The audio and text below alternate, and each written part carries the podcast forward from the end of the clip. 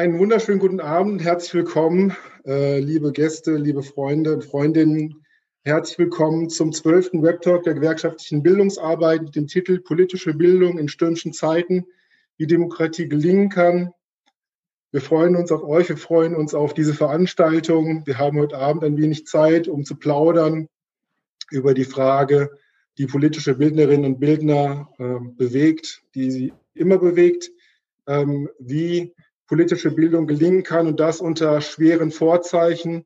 Äh, wir erleben gerade, gerade äh, im Blick auf äh, die Verfasstheit unserer Demokratie diverse ähm, Debatten, die in eine schwierige Richtung hinzeigen, sei es durch die, durch die Corona-Krise ausgelösten Diskussionen rund um die Freiheitsrechte oder aber auch schon vorher ähm, startend mit den rechtsterroristischen Angriffen auf Bürgerinnen und Bürger dieses Landes, ähm, Vielleicht auch eine kleine Krise der Institutionen mit rechtsextremistischen Chatgruppen, die in Institutionen entdeckt wurden. Der Auflösung eines Teils der, der KSK soll ich hier als Stichpunkt aufbringen. Aber auch ähm, die ökonomischen Schwierigkeiten und Herausforderungen, die sich gerade stellen und was das ausmacht in Zeiten, wo die Kommunikation sehr viel unmittelbarer und auch über Social-Media-Kanäle ungefilterter in den Mainstream bzw. in den neuen Mainstream reinwirken. Um diese Fragen, die sich als Herausforderung stellen, mit, Polit, der, mit Polit, der politischen Bildung zu kreuzen, freue ich mich, drei äh, tolle Gäste hier zu haben. Zum einen begrüße ich äh, Cemile Yusuf, ihres Zeichens Mitglied der CDU, auch Mitglied des letzten Bundestages und aktuell Vizepräsidentin der Bundeszentrale für politische Bildung. Schön, dass Sie hier zu uns gefunden haben. Wir begrüßen äh, Meron Mendel, ähm, Pädagoge ähm, und Leiter der Bildungsstätte Anne Frank. Herzlich willkommen, Meron. Und ähm, wir begrüßen Jonas Berhe, auch er Pädagoge und in seiner aktuellen Tätigkeit Funktionsbereichsleiter der gewerkschaftlichen Bildungsarbeit und für mich wesentlich mein Chef. Also, mit, in dieser Runde würde ich gerne mit euch diskutieren über diverse Fragen, die sich rund um die politische Bildung stellen. Und ähm, wen ihr hier nicht im, Hintergrund, nicht im Hintergrund seht, sind drei weitere Menschen, die diese Veranstaltung organisatorisch und technisch begleiten. Das sind Chaya Böbel, Michael Jenicke und Guido Brombach. Ähm, für die, die das Format zum ersten Mal besuchen, entweder hier über Zoom oder dies auf Facebook sehen. Wir bemühen uns möglich, nicht nur hier zu reden, sondern wir bemühen uns auch auf das einzugehen, was äh, euch durch den Kopf geht und ihr an Fragen habt. Das heißt, gerne Fragen in den Bereich Fragen und Antworten schreiben oder in die Kommentarfunktion auf Facebook. Wenn möglich, versuchen wir unmittelbar darauf einzugehen und auch das weiterzuleiten an unsere Gäste. Ähm, bevor ich loslege, nur eine kurze Bitte. Ähm, normalerweise starten wir mit einer kurzen persönlichen, also mit einer, mit einer kurzen Vorstellung. Wir würden es etwas später im Verlauf des Gesprächs nochmal aufgreifen wollen, aber zuerst beginnen mit den Institutionen, die ihr repräsentiert. Und das sind ja keine unbedeutenden Repräsentanten der politischen Bildung. Vielleicht, ähm, wenn du beginnen magst, äh, Chimile, für die Bundeszentrale für politische Bildung, die ja auch durchaus einen äh, sehr weitreichenden Ruf hat. Ähm, Kannst du vielleicht drei Schlagworte nennen, die die Arbeit der Bundeszentrale für politische, Bundeszentrale für politische Bildung charakterisiert?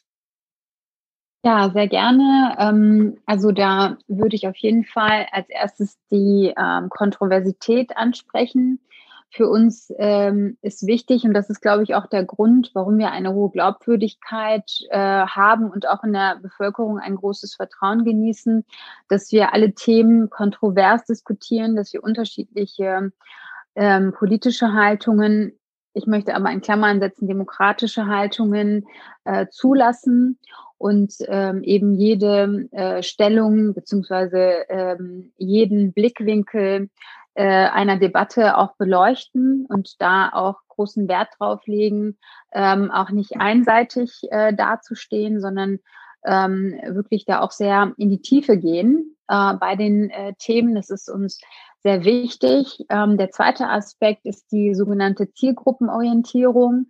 Also uns ist wichtig, die Menschen dort abzuholen, wo sie stehen, Das bedeutet ähm, nicht nur den äh, Bildungsstatus äh, ähm, äh, spezifisch, sondern auch das Medienverhalten, ähm, auch der soziale Status natürlich und äh, die Interessenlage, ja, also die zielgruppenspezifische Arbeit ist sehr wichtig, weil wir machen ja nicht die Produkte ähm, um unseretwillen, sondern wollen die Menschen auch mit diesen äh, Produkten erreichen und dafür sind wir auch da. Und das dritte Thema, das ähm, ähm, ergänzt auch dein Einführungsstatement, ist das Thema Sachlichkeit. Also ich glaube, gerade in Zeiten, wo es sehr schrille Töne gibt, wo es sehr viel Desinformationen gibt, gerade auch im Netz, ähm, ist es eben sehr wichtig, äh, ähm, A, sozusagen Quellenarbeit äh, zu machen, aber auch die Menschen eben zu befähigen, Fake News von echten Fakten äh, zu unterscheiden. Und deswegen der dritte Aspekt, äh, der unsere Arbeit gerade sehr bestimmt, das Thema Sachlichkeit. Vielen Dank. Die Bundeszentrale genießt ja tatsächlich einen sehr weitreichenden Ruf. Ähm, ich höre gerade, dass es technische Probleme gibt. Ich höre allerdings alle vier hier oder alle hier in dem Kreis. Vielleicht können wir von den Teilnehmern hier auf Zoom nochmal eine Rückmeldung kriegen, ob das mit Ton funktioniert. Die könnten den Chat reinschreiben. Ich habe von einer Kollegin hier schon gehört, dass das nicht klappt.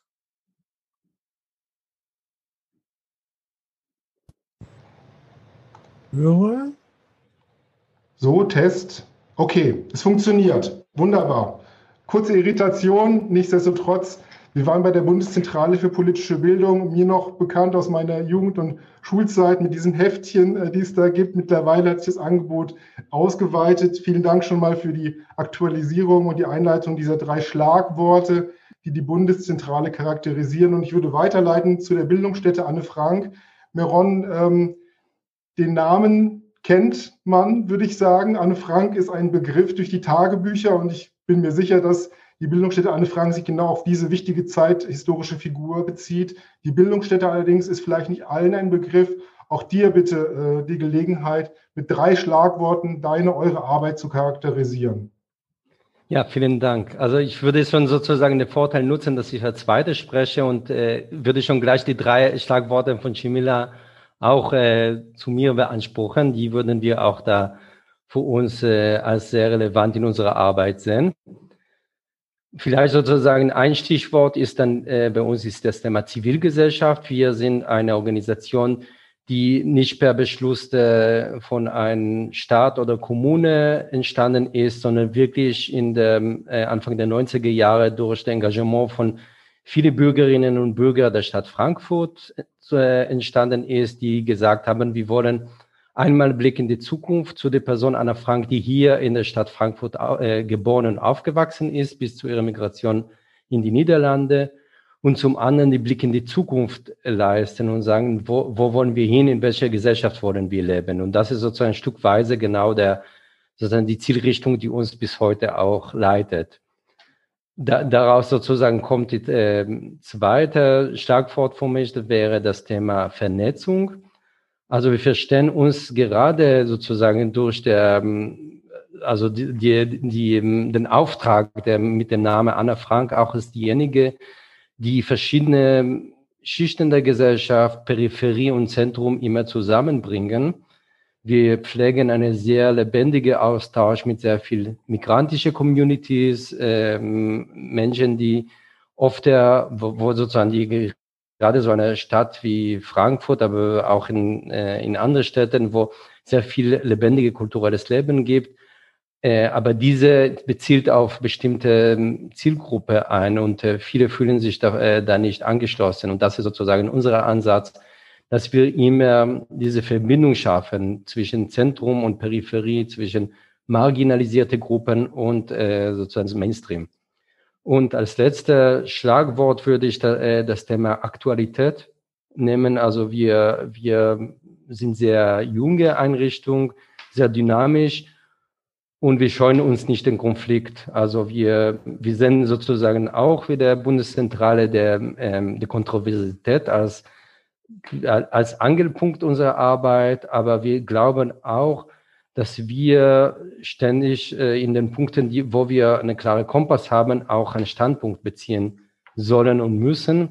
Wir schauen uns nicht der Debatte. Wir ähm, mussten auch in der Vergangenheit auch hohe Preise dafür zahlen, wenn wir zum Beispiel an der Frankfurter Buchmesse direkt, direkt gegenüber der, äh, der Antaeus Verlag mit, äh, und äh, platziert wurden und mussten sozusagen vor die ganze Zivilgesellschaft darstellen, aber viele, auch in viele andere Gelegenheiten und sehen unsere Rolle, gerade unsere Standpunkten offen in der äh, Präsenz äh, zu, zu tragen, aber auch in den virtuellen Raum äh, öffentlich und klar zu positionieren. Wenn es an einem nicht mangelt, sind es kontroverse Auseinandersetzungen in der Gegenwart äh, von Angriffen auf Menschen mit vermeintlich migrantischem Hintergrund oder auch aus antisemitischen Motivlagen. Ähm, eine wichtige Aufgabe, die dort von euch übernommen wird. Und ich freue mich auch, was Vernetzung angeht. Es steht noch ein Besuch bei euch aus von meiner Seite, auf den ich mich mhm. schon sehr freue. Und jetzt kommen wir zum dritten Akteur in dieser Runde, äh, was politische Anbildung angeht und vielleicht auch so ein bisschen der Exot, obwohl wir die Einladenden sind. Die IG Metall als Träger der politischen Bildung ist jetzt vielleicht nicht über Gewerkschaftskreise hinaus sonderlich bekannt. Nichtsdestotrotz hat das einen sehr hohen Stellenwert und auch eine gewichtige Funktion innerhalb dieser Organisation. Jonas, du bist sozusagen verantwortlich für die Gestaltung und Koordination dieser politischen äh, Bildungsarbeit. Beschreib du doch mal mit drei Schlagworten, was die IG Metall als Träger politischer Bildung ausmacht. Da würde ich zuerst gleich mit so einer Mini-Korrektur anfangen, wenn du mich schon als deinen Chef vorstellst. Also ich bin mitverantwortlich. Die IG Metall ist ja eine Mitmachorganisation, die lebt davon, dass die rund 2800 Beschäftigten, die hier bei uns mitarbeiten, die IG Metall selber gestalten. Und ich sitze sozusagen jetzt an einer Stelle, bin der Bereichsleiter für die gewerkschaftliche Bildungsarbeit, aber die Bildungsarbeit könnte nicht existieren, wenn das nicht eine Mischung wäre aus ehrenamtlichen und hauptamtlichen Menschen wie wir, die äh, bezahlt werden dafür, dass sie gewerkschaftliche Arbeit machen und den ganzen Kolleginnen und Kollegen in den Betrieben, die zum Teil auch als ehrenamtliche Referentinnen und Referenten in Fragen von äh, Betriebsverfassungsgesetz, Betriebsratshandeln und so weiter, aber auch bis hin zu gesellschaftspolitischen Themen unterwegs sind.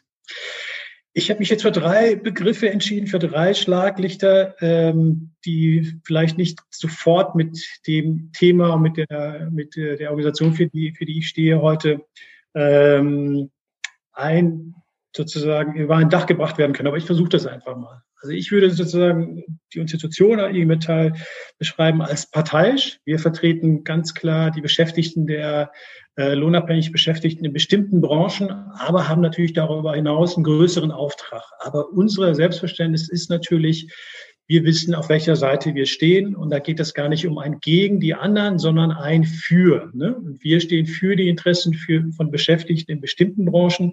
Und da, wo es im DGB-Kontext möglich ist, sich abzustimmen, natürlich auch zu Themen, die äh, vielleicht nicht unmittelbar uns betreffen. Ich würde uns als kämpferisch auch im Auftrag begreifen. Also wir wo es sein muss, können wir auf Konflikte schalten. Und da meine ich jetzt nicht die Speerspitze im Sinne von Tarifauseinandersetzungen, sondern auch im Kleinen.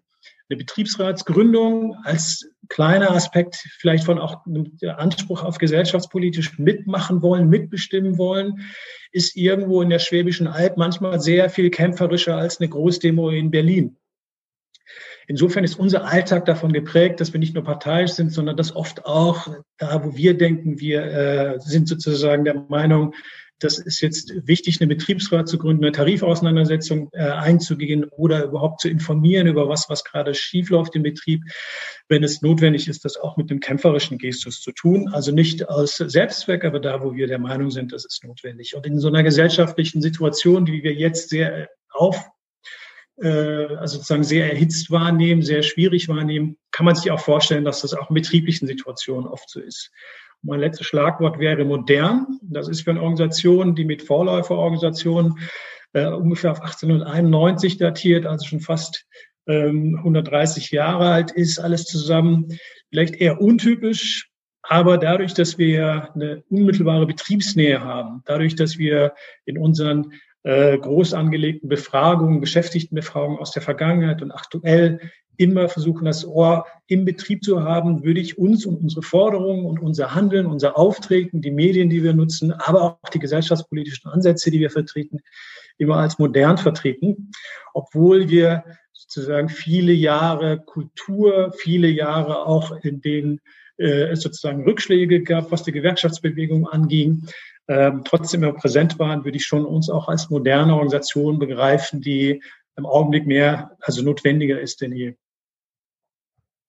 Vielen Dank, Jonas. Das ist ein Auftrag, an dem wir tagtäglich arbeiten und bei dem es sich aber auch lohnt, immer mal nach links und rechts zu gucken, ähm, wer da noch im Raum ist und vor allen Dingen auf das zu gucken. Und jetzt würde ich gerne wechseln mit euch, ähm, sich nochmal die Gegenwart, also die politische Gegenwart nochmal genauer anzugucken, vielleicht auch nochmal die Motivation herzuleiten, weshalb wir diesen Web-Talk organisiert haben und dafür Gäste eingeladen haben. Für uns aktueller Ausgangspunkt war die sogenannte äh, Hygienedemonstration von Corona-Leugnerinnen, wie auch immer man sie bezeichnen mag, äh, die es geschafft haben, ein sehr symbolkräftiges Bild in die Öffentlichkeit zu tragen.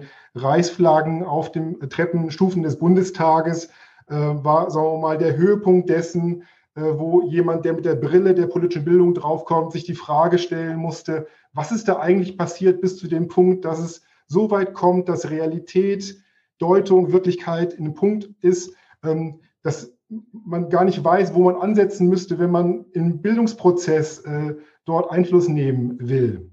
Und da würde ich gerne vielleicht mit dir anfangen, Meron. Ähm, die aktuellen Rahmenbedingungen umfassen dies, aber noch viele andere Aspekte, die wir jetzt angeschnitten haben. Ähm, ich möchte nicht nur, dass du jetzt dich darauf beziehst, aber auch, wir hatten über antisemitische Angriffe jetzt auch kürzlich in Frankfurt, aber auch in den ganzen letzten Jahren gesprochen. Ähm, es passieren so viele Sachen aktuell, die politische Bildner vor Herausforderungen stellen. Und jetzt wäre es mir am liebsten gewesen, du hättest jetzt ein Bild nach vorne gezeigt, dass das Ganze in einer Aussage zusammenführt. Vielleicht kannst du es beschreiben, was die aktuelle Situation Jahre 2020 für dich besonders macht. Ja, also wenn, also ich habe leider kein, kein Bild zu zeigen, aber ich kann das Bild vielleicht beschreiben. Also kennt, äh, vielleicht kennt ihr de, die Geschichte über die blinden Männer, die in einem Dunkel, äh, die im Raum stehen und äh, versuchen, einen Elefant zu beschreiben. Und jeder fasst ein, ein Körperteil von ihm und äh, und kommt zu einem ganz anderen Ergebnis. Und oft habe ich genau dieses Gefühl, dass wir eigentlich mit einer sehr, sehr umfassenden Gemengelage zu tun haben und äh, begegnen diese, diese Situation in unterschiedliche Formationen, also ihr in eure Gewerkschaftsarbeit, die BPB in der, äh, in der Auseinandersetzung, in der, sondern auch mit, mit staatlichen Akteuren, wir in der Zivilgesellschaft. Aber im Endeffekt, äh, also sozusagen im Kern, wir erleben gerade, und zwar nicht nur äh, auf jeden Fall in der westlichen Welt eine, eine Krise der Demokratie der, oder beziehungsweise Krise der liberalen Demokratie. Der, du hast vorhin das Thema Antisemitismus angesprochen. Wenn man die letzten 200, 300 Jahre vor Augen blickt, es gibt kein bessere Zeichen dafür, äh, dass die, äh, das Liberalismus angegriffen wird, als die, den Aufstieg von Antisemitismus.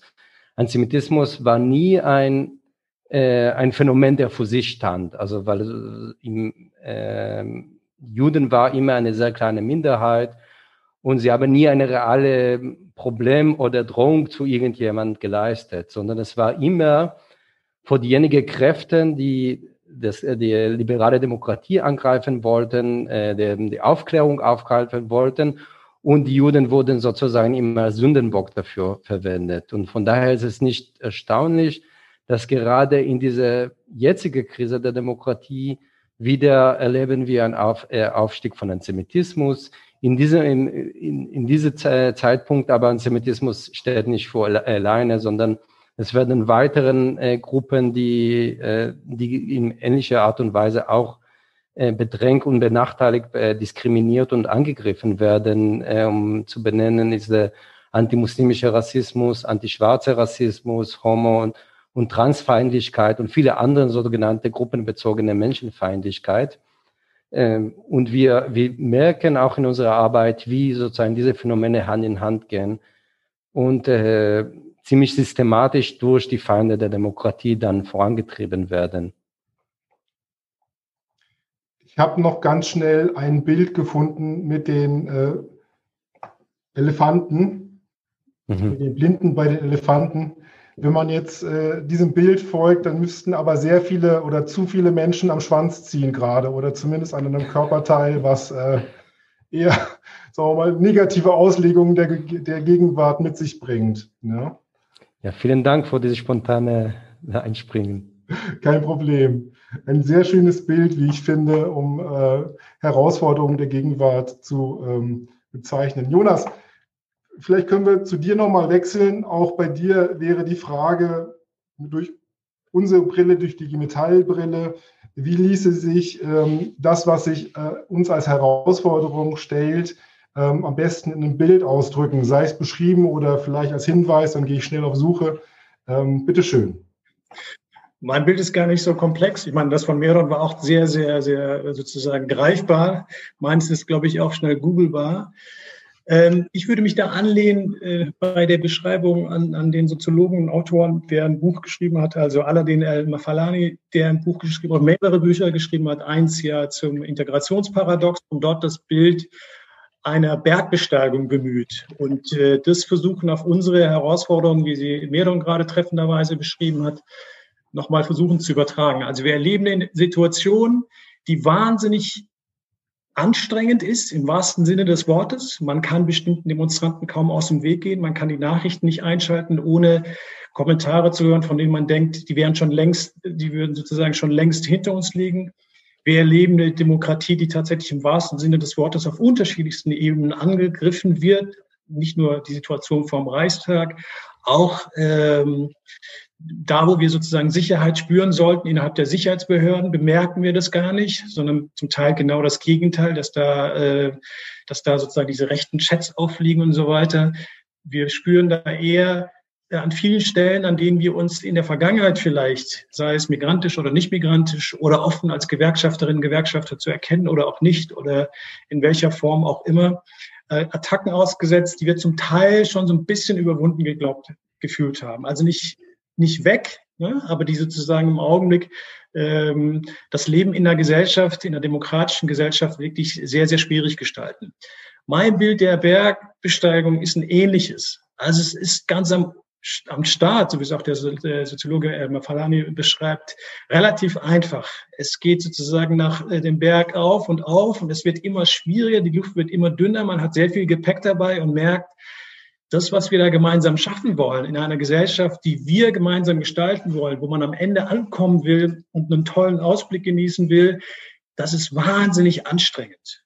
Und erst wenn wir auf die letzten Meter ganz oben angekommen sind und diesen Ausblick genießen können und sehr, sehr viel gemeinsam geschafft haben, kann man sich tatsächlich dessen erfreuen. Also ein relativ paradoxes Bild, aber das finde ich, da sind wir gerade im Augenblick irgendwo mittendrin bei dieser Bergbesteigung. Da wird gezogen, da blüht, äh, da, da herrscht ein eisiger Wind. Da verlieren wir die anderen, die mit uns kämpfen, so ein bisschen aus dem Blick. Und gleichzeitig wollen wir gemeinsam irgendwo landen, so wie wir jetzt gerade hier drei repräsentativ abgebildet sind, aber mit ganz vielen anderen zivilgesellschaftlichen Institutionen, Parteien, anderen Menschen, die sich einfach individuell auch vielleicht unorganisiert auf den Weg gemacht haben. Deswegen ist, finde ich, dieses Bild, was äh, ich beschreibe, eigentlich auch so treffend, weil ich denke, dass das Ziel ist sozusagen auch klar. Wer weiß, ob wir es erreichen, je nachdem, wie, wie lange wir da sozusagen auf diesem Berg unterwegs sind. Aber wenn ich sozusagen in mich gehe, dann würde ich äh, dieses Bild dieser wirklich anstrengenden Bergbesteigung zu einem gewissen Preis, den wir alle hoffen, sozusagen äh, bemühen wollen. Und da ist es auch schon. Dankeschön. Das trifft. Ja. Der ist schon relativ weit oben angekommen. Vielen Dank für dein Bild, Jonas, und auch für diese Metaphorik. Ich habe während dem Suchen äh, noch bin ich noch auf was anderes gestoßen. Ich hoffe, ich greife jetzt äh, nicht bei Ihnen, äh, äh bei dir vor, Chemil, aber ich glaube auch äh, Sisyphus ist mir da noch mal so eingefallen. Also nicht nur den Berg aufzusteigen, sondern gegebenenfalls auch nochmal äh, runtergehen zu müssen und dieselbe Last nochmal nach oben schieben zu müssen. Auch das könnte man dort mit aufgreifen. Wunderbar. Zu guter Letzt Jamil, äh, auch da nochmal die Bitte, ein Bild mit Worten zu zeichnen, vielleicht auch schnell mit der mhm. Hand oder ansonsten bemühe ich die Suchmaschine und versuche auch da nochmal eine visuelle Unterstützung herzustellen. Ja, ich habe eigentlich kein so ähm, außergewöhnliches Symbol ausgesucht. Ich würde tatsächlich bei der Frage die, das Bild einer Balkenwaage bemühen, wo im Moment noch nicht klar ist, sozusagen, welche Seite mehr Gewicht aufbringen wird und äh, sich letztlich durchsetzen wird. Dabei ähm, kann ich der Analyse meiner Vorredner ähm, ähm, natürlich nur zustimmen. Wenn ich mir jetzt beispielsweise aber nur in Anführungsstrichen die Diskussion um die Pandemie herum äh, anschaue, dann äh, würde ich sagen, ist so eine Krisensituation birgt auch immer ähm, entsprechende ähm, äh, Chancen für die politische Bildung. Ja? Also wenn wir uns jetzt auch die Debatten äh, um ähm, die um die Grundrechte beispielsweise anschauen, die du auch eben angesprochen hast, die jetzt auch sehr kontrovers diskutiert werden um die Fragen äh, von politischen und wirtschaftlichen Einschränkungen. Auf der anderen Seite aber auch die Bemühungen der Regierung in dieser Pandemiesituation durch Rettungsschirme, durch Kurzarbeitergeld das Schlimmste abzuwenden.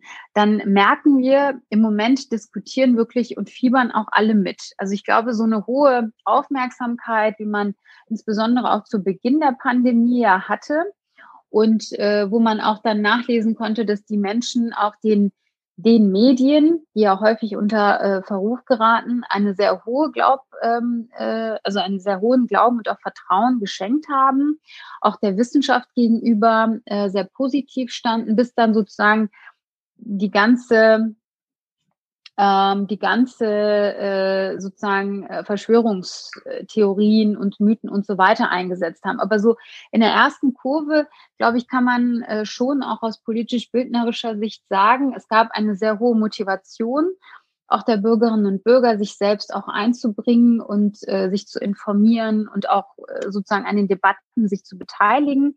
Das haben wir selber auch an, an den unterschiedlichsten Formaten, die wir angeboten haben, natürlich dann viel digital, auch selber gespürt. Und ich glaube, ähm, also dass die Einschätzung teilen auch Bildungswissenschaftler, wie Alexander Wonig, der gesagt hat, diese Pandemie, die Auseinandersetzung konkurrierender Interessen, das Ringen um die richtigen Lösungen, das ist tatsächlich eigentlich auch eine gute Situation der politischen Bildung.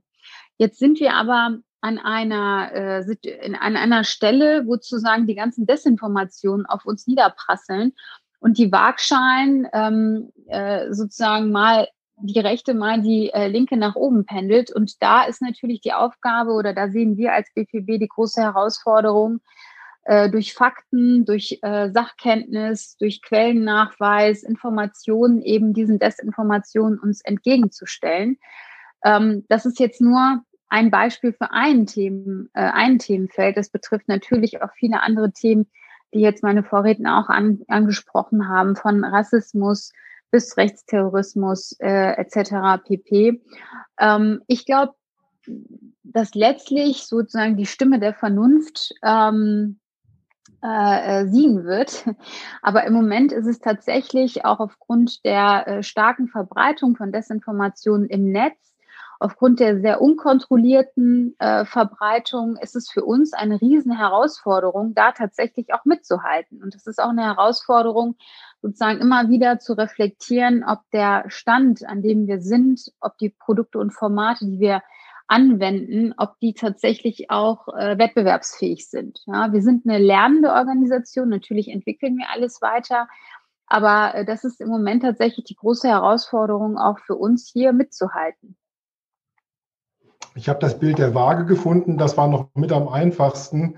Und tatsächlich stelle ich mir gerade die Frage, wenn auf der einen Seite die Desinformation und viele empörte Menschen äh, ihr volles Gewicht drauf reingeben, verstärkt durch Social Media, wie viel schwerer die andere Seite sein muss oder noch mehr, um die Balance herzustellen und ob eine Balance tatsächlich der Wunschzustand an der Stelle wäre. Aber vielleicht können wir das Bild nochmal weiter strapazieren im weiteren Verlauf des Gesprächs heute Abend. Wunderbar. Aber dann haben wir drei tolle Bilder gefunden für die äh, politische Gegenstands, äh, Gegenwartsbeschreibungen. Sie haben, äh, du hast es gerade schon gesagt, Chimile, ähm, es ist eigentlich eine gute Situation für die politische Bildung. Ich würde gerne mit Oskar Negt da, darauf eingehen, einer in Gewerkschaftskreisen, in Gewerkschaftskreisen sehr geschätzter Pädagoge, der mal gesagt hat, sinngemäß, wenn ich von der politischen Bildung spreche, dann ist zu erwähnen, dass sie in der Wertehierarchie immer dann nach oben rückt, wenn die gesellschaftliche Katastrophe bereits passiert ist.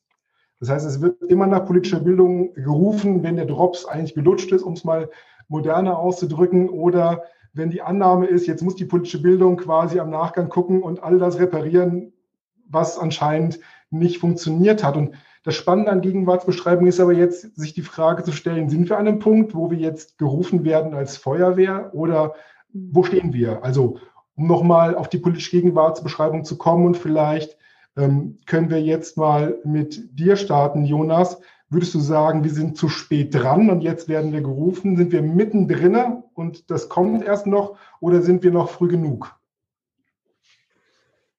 Ich glaube, wir sind mittendrin. Also wir haben, wir haben noch ein bisschen was vor uns. Es wird sicher noch die eine oder andere Auseinandersetzung geben. Wir blicken auf die äh, Bundestagswahlen, wir blicken im gewerkschaftlichen Kontext auf die Betriebsratswahlen. Wir haben Auseinandersetzungen, die sicherlich das Erstarken vielleicht von bestimmten Parteien und äh, Strömungen nochmal ähm, aufkommen lassen. Insofern denke ich nicht, dass es durchgestanden ist und ich denke auch nicht, dass der Ruf sozusagen, also dass er zu spät ist oder sonst wie, sondern dass wir mittendrin sind. Das ist gut und schlecht zugleich. Also es kann in beide Richtungen kippen der einen Seite können wir genau das erleben, dass wir all dem, was wir erleben, bisher erlebt haben, antisemitische Übergriffe, rassistische Übergriffe und so weiter, dass es da eine Zunahme gibt. Gleichzeitig haben wir es ja selbst ein Stück weit in der Hand. Das wäre was wir gerade da in der, in, in der Gesellschaft erleben, ist eine Auseinandersetzung, die die ja nicht ohne uns stattfindet. Wenn wir für uns klar haben, dass wir mit intervenieren wollen, dass wir gestalten wollen, dass wir eine Gesellschaft, dass wir gesellschaftspolitische Kräfte sind, die nicht nur am Spielfeldrand schauen und zuschauen, sondern mitmachen wollen, dann liegt es auch an uns. Und die Frage von gesellschaftlichen Auseinandersetzungen ist eine Frage von, von, von Macht und von Stärke. Und wir erleben gerade beides meiner Meinung nach. Wir erleben noch nie einen, also sozusagen auf ökonomischer Ebene in Sachen Arbeitskontexten fast keinen Bereich innerhalb der, der Metallwelt beispielsweise, der Geschäftsstellen, die nicht ein Unternehmen haben, was mehr oder weniger äh, mit Stellenabbau äh, oder von Stellenabbau bedroht ist. Und gleichzeitig erleben wir aber trotzdem nach wie vor, wenn man gesellschaftlich wieder nochmal drauf schaut, schon auch solche Phänomene wie Fridays for Future, wo wir jetzt nicht das Gefühl haben müssen, es interessiert niemanden. Nein, es interessiert sehr, sehr viele Leute. Und wir sind aber gefordert, einen Ton zu finden. Und das ist, glaube ich, eher das Schwierige, einen Ton, äh, einen Zugang zu vielen Menschen da draußen zu finden, die so ein bisschen abgeschaltet haben, die Nachrichten gar nicht mehr schauen, sondern einfach nur noch durch YouTube-Clips gebildet werden. Und ich sage das jetzt nicht abfällig, sondern ich glaube, dass das auch geht. Aber es ist vielleicht schwierig, wenn das nur eine Quelle ist, die sich von vielem verabschiedet haben. Und die falschen Leute sind da draußen unterwegs auf Stimmen, fangen, organisieren sich. Und äh, unser Auftrag kann es da nur sein, deswegen mittendrin in die Richtung zu gestalten, die wir da auch sehen wollen. Danke, Jonas.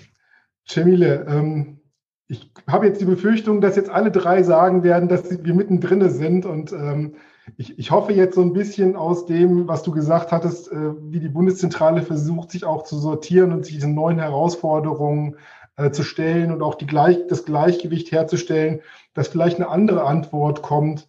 Ich weiß nicht, ob man das jetzt daran festmachen kann. Wie hoch das Budget der Bundeszentrale ist, ob da sehr viel mehr Mittel reingestellt würden. Das wäre für mich ein Umkehrschluss, wenn ich von NECT ausgehe, ein Zeichen, dass wir schon zu spät sind oder ob die Mittel eher niedrig sind. Das heißt, dass es eher noch ziemlich früh dran ist.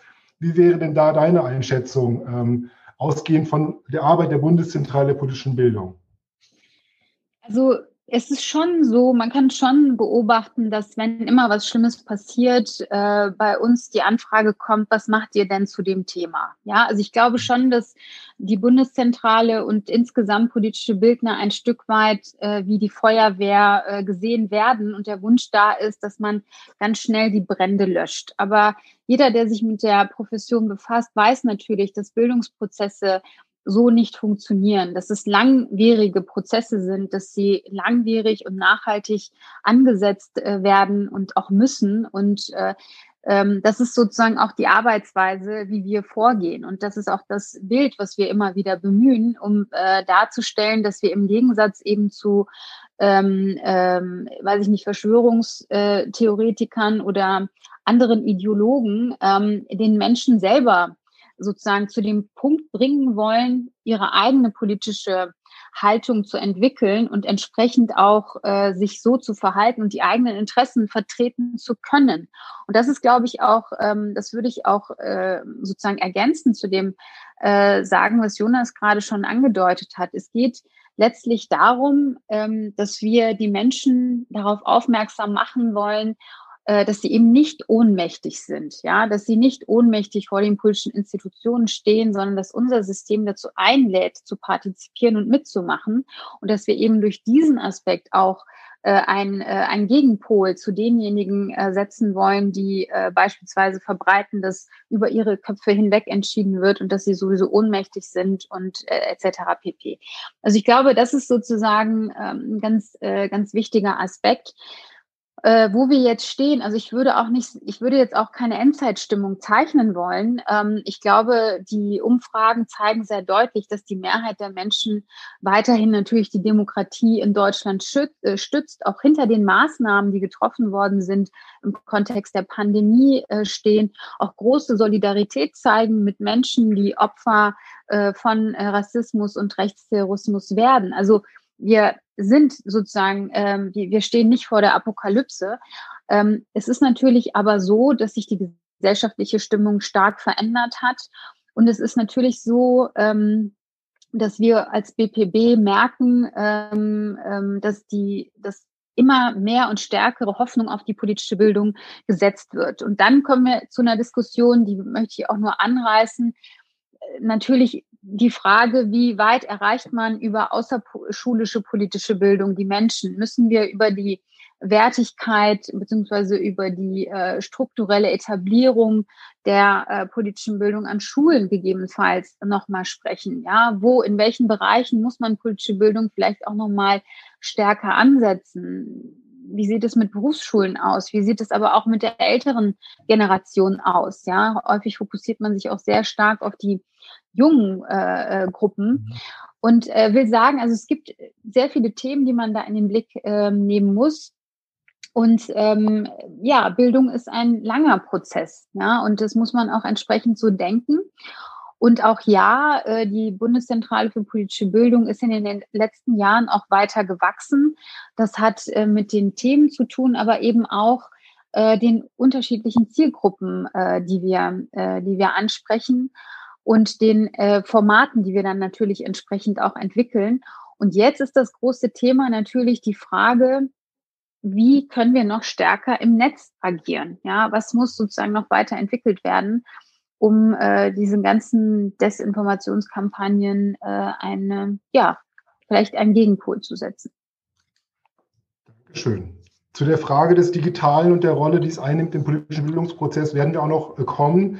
Aber Miron, ähm, wenn ich die, äh, jüdische, nee, die jüdische Geschichte in Deutschland ankomme, dann würde ich sagen, kann ich die, könnte ich dir die Frage, ob äh, zu früh, äh, mittendrin oder zu spät, ähm, eigentlich schon vorausahnen. Äh, mit einer Tendenz sind schon immer zu spät mit dem, was eigentlich zu tun ist. Oder vielleicht überrascht du mich und du sagst, äh, da gibt es noch vieles, äh, was eigentlich noch äh, bevorsteht an Auseinandersetzungen. Ähm, ich bin gespannt auf deine Einordnung. Ja, ich will dich äh, wirklich äh, überraschen und sagen, wir sind, wir waren und wir sind, waren ganz schon früh dran. Also das, wir haben dann Samstag die Wiedervereinigung und ähm, wenn man sozusagen das positiv sehen will, die, äh, wir haben in den alten Bundesländern eine 50 Jahre von, von Arbeit, die geleistet wurde, die, äh, die ihre Fruchte jetzt tragen und die Umfragen zeigen, dass gerade sozusagen in den alten Bundesländern äh, oder beziehungsweise in den neuen Bundesländern, die äh, noch sehr viel Nachholbedarf gibt. Das zeigt wiederum, zeigt wiederum dass die politische Bildung äh, über Jahrzehnte hinaus äh, was geleistet hat und das ist unter anderem auch der Verdienst der BPB. Ich denke, wir haben jetzt ein konzeptionelles Problem Und zwar, da, da klaffen sich die, äh, die politische Wille auf die, auf die, die innere Logik der politischen Bildung auf, auseinander. Äh, wir, wir haben bisher immer den Begriff der politischen Bildung benutzt, aber wenn man so mit, ein bisschen die Ohren öffnet und sehen, was gerade politisch hochgehalten wird, dann ist das Wort politische Bildung schon komplett aus. Glücklicherweise ist es noch im Namen von BPB drin, da kann man nicht ausradieren. Aber wir reden überall von Prävention. Also das ist der neue, die neue Mode. Und der, man kann dann sagen, ja, was ist doch der Unterschied? Politische Bildung, Prävention, wir meinen das Gleiche. Wir meinen genau nicht das Gleiche, weil das ist in der Menschenbild, die beide, die, die beide Begriffe repräsentieren, einen wesentlichen Unterschied gibt. Bei politischer Bildung und dann als Frankfurter beziehe ich mich sehr gerne auf äh, Adorno und die Frankfurter Schule. Bei der politischen Bildung äh, steckt die Annahme, dass wir sozusagen in die Mündigkeit der, der Menschen investieren wollen. Wir, wir, tun das nicht, weil wir Angst haben, dass sie abdriften und werden zu Rechtsradikalen oder zu Islamisten oder was auch immer, sondern wir glauben, dass sozusagen in einer demokratische, funktionierende, liberale Gesellschaft nur, äh, nur mündige Personen, also sie nur aus mündige Personen entstehen kann. Und das ist unser Ziel. Jetzt ist sozusagen in den letzten zehn Jahren, würde ich das grob sagen, äh, die, die ganze politische System und die Förderungslogik zielt darauf ab, dass wir gar nicht sozusagen diese breite gesellschaftliche Blick haben, sondern wir, wir sollen an die Jugendliche schon gleich so ein bisschen gucken und sagen, wer, wer von denen ist in, äh, die, die, unterläuft die Gefahr, dass er vielleicht sich radikalisiert und wir sollen bloß dann äh, intervenieren und präventiv dafür sorgen, dass es nicht so. Das, äh, das verspricht für die Politik, dass das hat seinen Reiz, weil wir sagen, das ist ganz schnell und wir haben was verhindern und nicht so viel Ausreisende nach Syrien und vielleicht, äh, man hofft sich nicht so viel NPD-Mitglieder zu haben oder vielleicht gar zu der AfD. Aber wann verpassen wir wirklich der wesentlich der, der, der politische Bildung?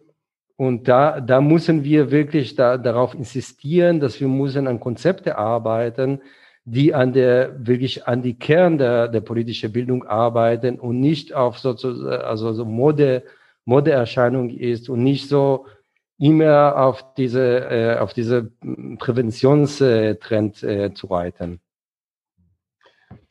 Vielen Dank für diese nochmal auch Abgrenzung und Einordnung der politischen Bildung. Und da würde ich auch gerne übergreifen und vielleicht direkt bei dir bleiben, Miron. Wenn wir zu den aktuellen Herausforderungen der politischen Bildung kommen, nachdem wir jetzt versucht haben, uns einigermaßen an den Zustand der Gesellschaft anzunähern, könntest du vielleicht beschreiben, was politische Bildung für dich persönlich so besonders macht und jetzt auch nicht aus, äh, ausgehend von dem weiten, breiten Feld, das du bearbeitest, sondern vielleicht hast du für uns ein Beispiel, eine Sternstunde, die du persönlich erlebt hast, die dich geprägt hat oder die du selber mitinitiiert hast, so ein Sternmoment, der politische Bildung für dich ausmacht.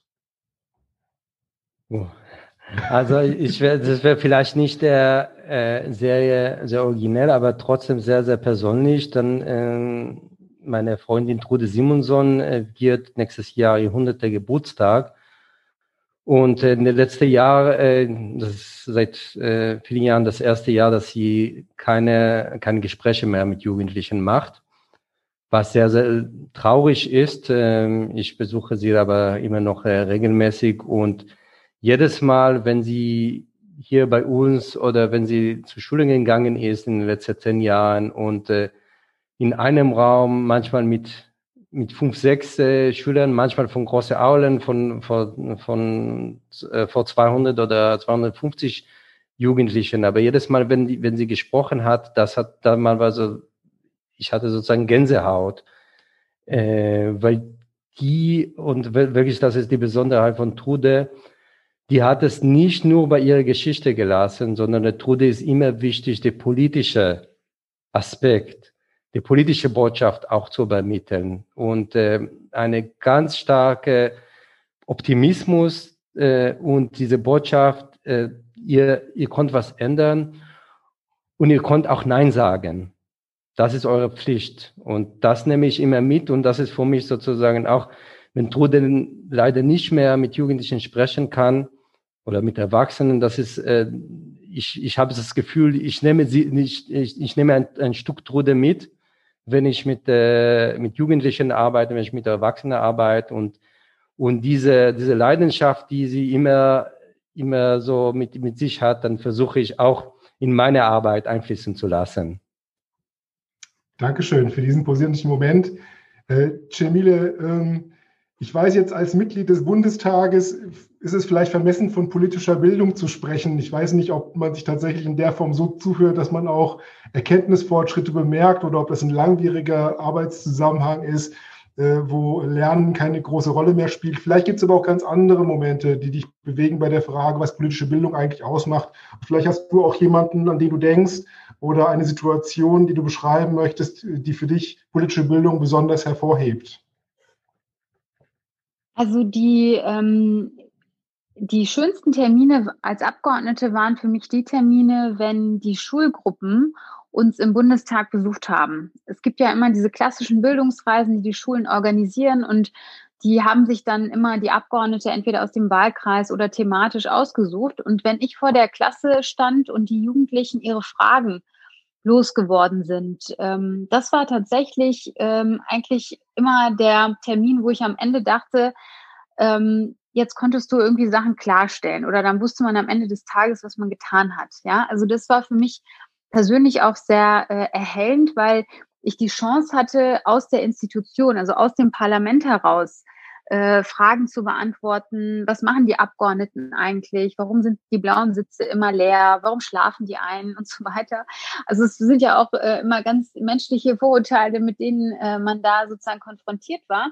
Und ich glaube, ähm, dass das auch ein ganz wichtiger Aspekt ist, sozusagen aus der Institution heraus äh, zu erzählen. Aber insbesondere auch die Arbeit im Wahlkreis ist für meine heutige Arbeit in der Bundeszentrale total entscheidend, weil dort in den Bürgersprechstunden, die ja alle Abgeordneten regelmäßig abhalten, ähm, äh, bist du ja sozusagen mit der Wahrheit konfrontiert. Ja, da kommen ja Menschen mit ihren ganz alltäglichen, ex, zum Teil existenziellen Sorgen und äh, du kannst sozusagen ähm, auch sehr schnell äh, verstehen, möchte ich mal sagen, oder nachvollziehen, äh, aus welchen ja, ähm, sozialen Gründen heraus sie auch eine bestimmte dann äh, Wahl, äh, ein bestimmtes Wahlverhalten vielleicht an den Tag legen. Ja, also in meiner Heimatstadt Hagen gibt es sehr viele unterschiedliche, auch soziale und ähm, ähm, ja, wirtschaftliche Probleme. Und diese beiden Aspekte, das kann ich schon sagen, äh, prägen meine Arbeit heute in der Bundeszentrale in der politischen Bildung auch sehr. Also wirklich zu gucken, wie können wir äh, die Menschen, die Bürgerinnen und Bürger auf der Straße erreichen? Wie können wir es schaffen, hochkomplexe Debatten so einfach auch sozusagen darzulegen, dass diese Menschen sich auch mitgenommen fühlen? Auch die jungen Menschen, aber ich, ich sage mal auch den durchschnittlichen Bürger, der jetzt eben keinen akademischen Abschluss äh, hat und ähm, auch nicht besonders äh, oder sich eben nicht die APUs durchliest, ja, die viel zu kompliziert ist äh, für diese Person. Und der andere, die andere Geschichte, äh, die ich erzählen will, ist auch, also ähnlich wie bei Meron, auch die Reaktion von jungen Menschen. Also wir hatten eine, eine ähm, junge Frau, die hat ein Demokratieprojekt an Schulen gemacht in sozial schwachen Regionen, ist halt dahin gegangen, wo es weh tut. Und sie hat halt ähm, wirklich Trainings gemacht, um diese Kinder, um den ein Stück weit auch so äh, was an die Hand zu geben, ja, wie sie ihre eigene Position verteidigen, aber auch wie sie ihre Werte verteidigen können. da waren natürlich auch viele Jugendliche mit Migrationshintergrund und die hat zum Teil so herzzerreißende Liebesbriefe bekommen, ja. Also wie wichtig irgendwie diese, diese Projektstunde für sie war und dass sie zum ersten Mal das Gefühl hatten, dass jemand zuhört. Mobbing war ein ganz großes Thema beispielsweise, ja. Also wie wir so gesehen haben, durch die Tür der politischen Bildung ist sozusagen auch nochmal eine ganz andere Tür, äh, nämlich der sozialen Arbeit. Ne? Also das ist ja auch nochmal eine wichtige Disziplin, wo wir, glaube ich, als politische Bildner und wo wir uns auch als BPB äh, die Frage stellen, inwiefern muss man das auch wirklich immer zusammendenken, wenn wir in solchen Milieus arbeiten. Also das waren für mich auch Momente und diese ganzen Rückmeldungen, die ich da bekommen habe, die eben gezeigt haben, wie wichtig diese Aufgabe ist und was sie über die Information über das politische System hinaus auch bei Menschen auslöst. Da war eine junge Frau, die sagte, sie hätte jetzt zum ersten Mal äh, sich auch mal Gedanken über ihre Zukunft gemacht und auch mal eine positive sozusagen Idee, wie es bei ihr im Leben weitergehen kann. Also all diese Aspekte, das sind ähm, ja äh, die schönen und sinnvollen äh, Momente sozusagen, die diese Arbeit auch mit sich bringen und eben auch zeigen, wie wichtig sie ist. Das heißt, die Facetten sind durchaus so breit, wie man es annehmen könnte bei einer Bundeszentrale an der Stelle. Jonas, zu guter Letzt, du hast das Stichwort kämpferisch benutzt für unsere Bildungsarbeit. Jetzt wäre meine Fantasie, dass wenn du an eine Sternstunde denkst, dass das durchaus was damit zu tun haben könnte, oder liege ich da falsch? Da liegst du falsch. Das heißt, okay. wir haben schon Gesprächsstoff. Also da liegst du falsch, weil meine Sternstunde ist eigentlich eine Niederlage, eine persönliche ähm, die für mich selbst wahnsinnig lehrreich war. Und ähm, ohne das jetzt sozusagen zu lange ausführen zu wollen, relativ frisch von der Uni weg und relativ neu im, als hauptamtlich bei der Gewerkschaft, damals noch bei einer anderen Gewerkschaft, hatte ich mit äh, Kollegen zu tun, das waren hauptsächlich Männer im Wach- und Sicherheitsgewerbe, alle locker doppelt so alt wie ich. Ich kam direkt von der Uni vollgestopft mit äh, Bourdieu, Foucault, Bell Hooks, Audre Lorde und sonst was. Und habe mit den Kollegen, das war in einer großen Versicherung in Hamburg, im Sicherheitsbereich, also die sind ja dann in der Security, entweder ist das hinten raus an der Pforte oder die sind im Sicherheitsbereich und überblicken dann über die Kameras den gesamten Komplex des Hauses. Da haben wir sozusagen ein Gespräch geführt über Sinn und Zweck der Gewerkschaft. Und beim ersten Mal war das wahnsinnig schwierig und steif, aber die haben mich erstmal reingelassen und gesagt, hören wir uns mal an, was der Student zu erzählen hat. Aber das war so zäh, dass ich nicht wirklich verstanden habe, was ich da eigentlich soll. Und die haben auch nur aus purer Freundlichkeit mich da äh, sozusagen reingelassen. Beim zweiten, dritten Mal, als ich dann da war, gab es ein Gespräch unter den Kollegen selbst, unter diesen vier oder fünf, die da saßen, weil die damals, äh, das ist jetzt schon alles ein paar Tage her, 6,34 Euro oder sonst was brutto die Stunde verdient haben, über Arm trotz Armut. Und das war damals auch äh, der, der, die Losung der Gewerkschaft, wie damals, äh, mehrere Gewerkschaften haben ja damals für einen Mindestlohn gekämpft. Das ist alles noch viel früher gewesen in diesem Kontext, als die Kollegen sich selber unterhalten haben, was das denn eigentlich bedeutet, ohne dass sie von mir da sozusagen dahin geschoben werden mussten mit meinen wichtigen Flugblättern mit dem, was ich am Ballast im Kopf hatte und dieses Gespräch sich da äh, sozusagen entspannen äh, und die miteinander darüber gesprochen haben, was es denn eigentlich für sie bedeutet, zwölf Stunden Schichten zu schieben, ihre viele Stunden ähm, über die ganze Woche verteilt, kaum die Familie zu sehen und am Ende des Monats trotzdem sehr, sehr wenig Geld zu äh, bekommen und das dann nochmal sozusagen, in meinen Worten jetzt auf so eine Metaebene, was das eigentlich für eine Gesellschaft bedeutet, darüber zu sprechen, wie Armut entsteht, wie sie produziert wird, was das mit Machtverhältnissen, mit Strukturen zu tun hat. Das war für mich persönlich, muss ich sagen, eine Sternstunde äh, politischer Bildung, gesellschaftspolitischer Bildung, die mich selbst zum Teil weitergebracht hat als das eine oder andere Seminar. Ich habe es dann geschafft, die Leute auch für die Gewerkschaft zu interessieren und äh, dann auch dafür sozusagen einbinden zu können, das, was wir machen. Aber ich habe auch verstanden, dass das, wie ich es damals gemacht habe, mit meinen Flugblättern anzukommen und zu glauben, ich lege denen was hin, statt zu fragen, wie denn eigentlich ihre Biografie aussieht, wie eigentlich ihre Familienverhältnisse aussehen, worüber sie sich denn Gedanken machen, wenn sie beim Abendessen ähm, über den Arbeitsalltag sprechen oder womit äh, sie eigentlich ihre Freizeit, die kurze verbringen, dass das sozusagen die wichtigen Fragen waren da habe ich, da ist mir klarer geworden, zum einen, dass ich noch ein besserer Gewerkschafter werden muss, als ich zu dem Zeitpunkt war. Aber zum anderen ist mir auch klar geworden, wenn wir nicht unser Handeln ausgehend von dem bestimmen, was biografisch für die Menschen wahnsinnig wichtig ist. Jamil, bei dir tauchte das jetzt sozusagen auch so ein bisschen auf mit Wohnverhältnissen, in welchen Viertel wachsen die Leute auf, was hat das eigentlich mit dem Bildungsweg zu tun?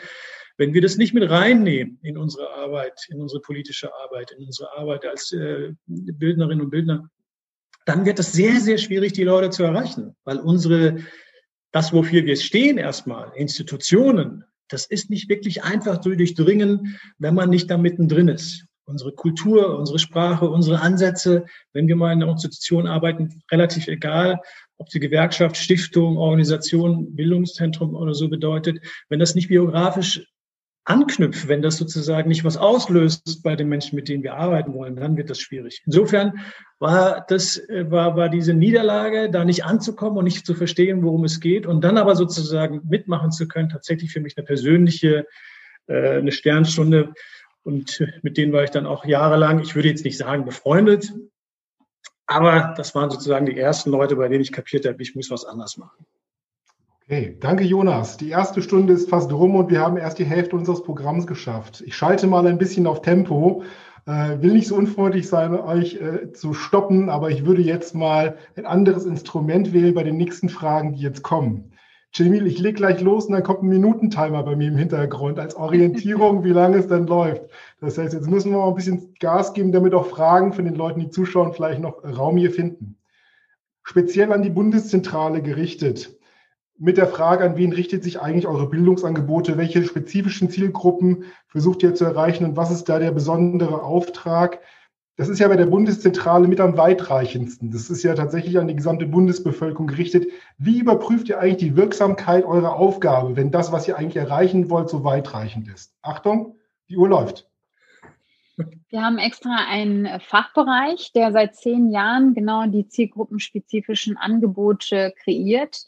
Wir arbeiten äh, mit Influencern, YouTubern. Wir haben jetzt eine YouTube-Reihe mit Abdel Karim beispielsweise, die sogar die goldene Kamera gewonnen hat mit Abdelkratie.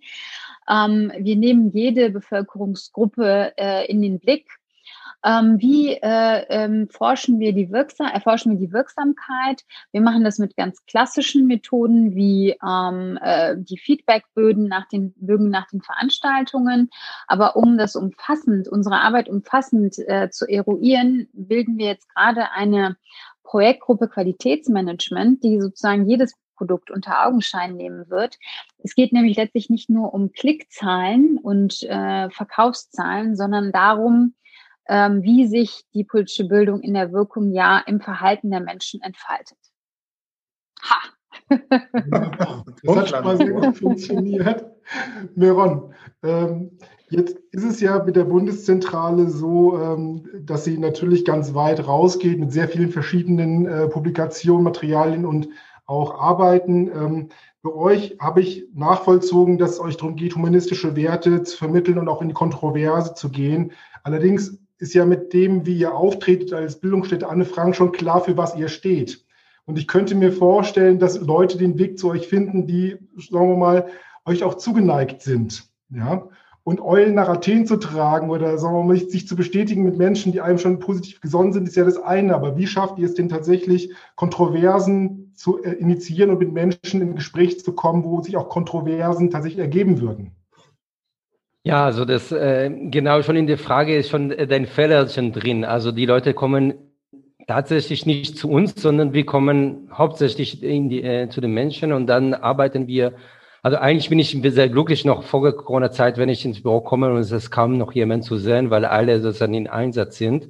Wir arbeiten sehr intensiv zum Beispiel mit der Jugendfeuerwehr zusammen und in die kleinste Ortsgruppe, die gibt's auf der Peripherie, bis hin zu äh, Auszubildende ist ganz wichtige Zielgruppe. Ähm, jährlich äh, um die 350 Auszubildende der Fraport AG, der Frankfurter Flughafen zum Beispiel, sind bei uns oder wir sind bei Ihnen.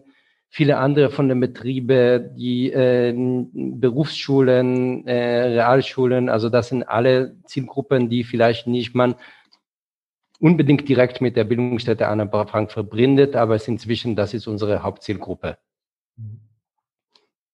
Meine Güte, was eine Uhr alles auslösen kann. Mhm. Trotzdem, ich verstehe bei dir, ne, dass es darum geht, nicht nur zu warten, dass Leute kommen, sondern dass man rausgeht und aktiv Leute anspricht und auch dann auch die Auseinandersetzung sucht. Vielen Dank. Und äh, strategische Kooperationspartner zu finden, die sozusagen die, die, den Zugang zu sehr viel unterschiedliche gesellschaftliche Gruppen ermöglichen.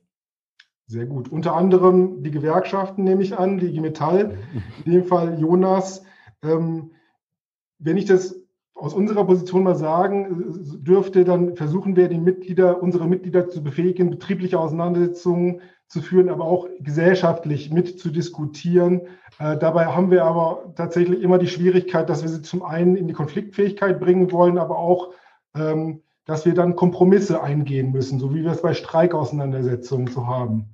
Äh, Revolution steht jetzt bei uns nicht ganz oben auf der Agenda. Wie denkst du, ähm, äh, wo da die größte Aufgabe drin steht, diesen Spagat zu bewältigen zwischen Konfliktfähigkeit und Kompromissfähigkeit?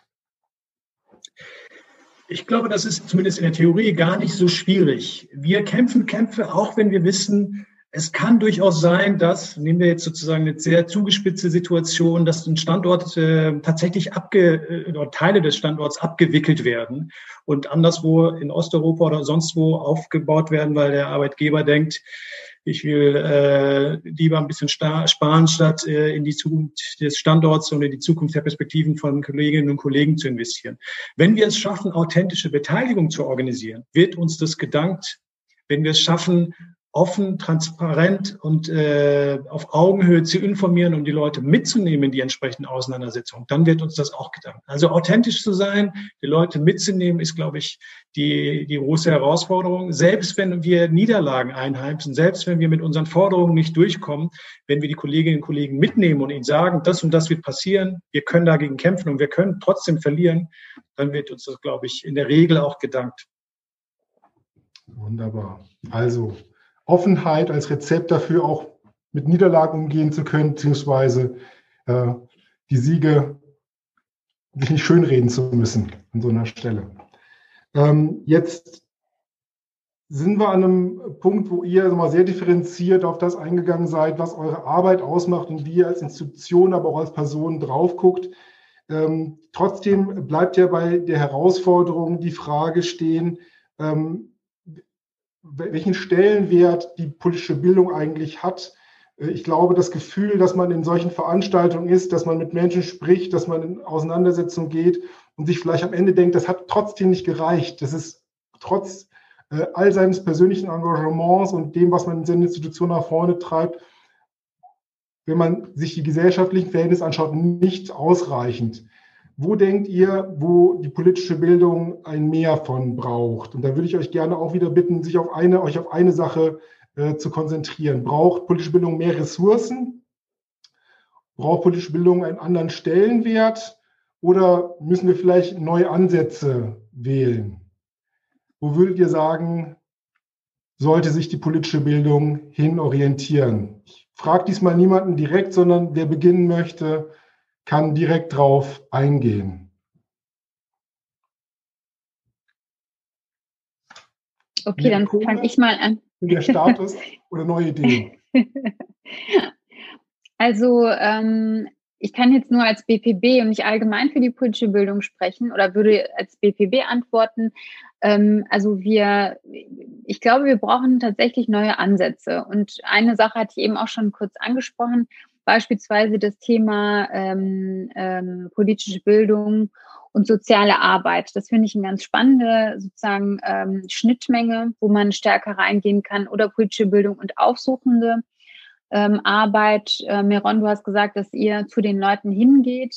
Äh, wir machen das natürlich auch. Wir arbeiten auch mit Trägern vor Ort. Wir arbeiten mit Migranten-Selbstorganisationen. Aber auch diesen Aspekt würde ich sagen, können wir als BPW, und das tun wir auch stärker ausbauen aber auch der Blick hin zu berufsaktiven Gruppen. Ja, also deswegen fand ich auch dieses Gespräch heute mit euch ganz wichtig für uns, dass wir sagen, wo erreichen wir die Menschen, die tagtäglich die meiste Zeit, die meiste Lebenszeit ähm, sozusagen verbringen, nämlich auf der Arbeit. Wie können wir die beispielsweise auch mit politischer Bildung und beruflicher Bildung zum Beispiel in dem Zusammenhang auch erreichen? Also für die BPB sind es auf jeden Fall die neuen Ansätze.